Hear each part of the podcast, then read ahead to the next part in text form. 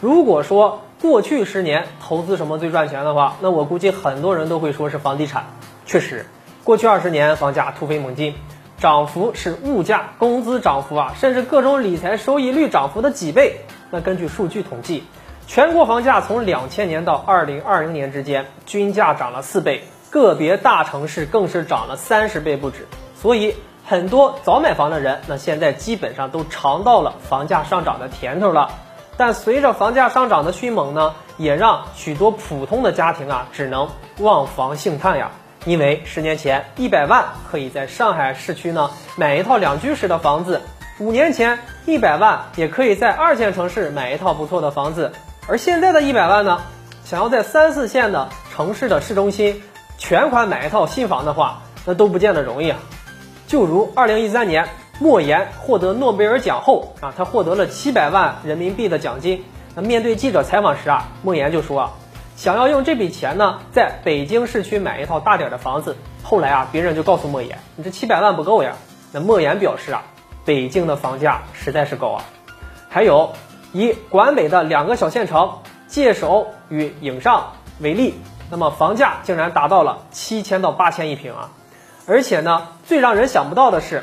其中一个县城还是全国的贫困县呢，所以说现在越来越多的一百万的房子啊，都逐渐的消失了，随之而来的是一百五十万、两百万、三百万的房子啊。如果你作为一个刚需者，是不是会觉得特别着急呢？那可能有人会疑问了，为啥要那么的着急买房子呢？咱先租房子不行吗？啊，也可以啊，但是啊，对于大部分人来说都不太愿意啊。首先，中国人的观念里边。自己的房子啊才有安全感，毕竟有房才有家。而且啊，看着房价一直上涨，如果现在不买的话，那么肯定担心未来更买不起了。那其次啊，没有房子的话，结个婚都不容易，而且从户籍的角度讲，也无法享受到这个城市给你的资源呢。因此啊，每个人都希望能够有一个避风挡雨的港湾。所以呢，我们也可以看到中国的八零后、九零后群体。买房杠杆率最高。根据五八安居客研究院给出的数据显示，八零后的月供占比为百分之四十点八，九零后为百分之四十三点五。年龄越小，月供负担越大，他们承担起了他们这个年纪本不应该承担的高额贷款。那一个月除了吃喝月供，那根本就剩不下多少钱了。几十年的房贷，一生的财富都在房子上。很多网友自嘲啊，那我看似身家百万。只是坐拥一套百万房产的穷光蛋罢了。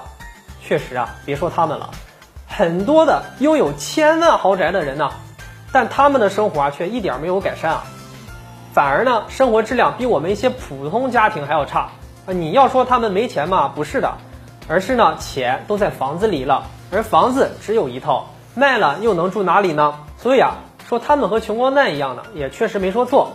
总而言之。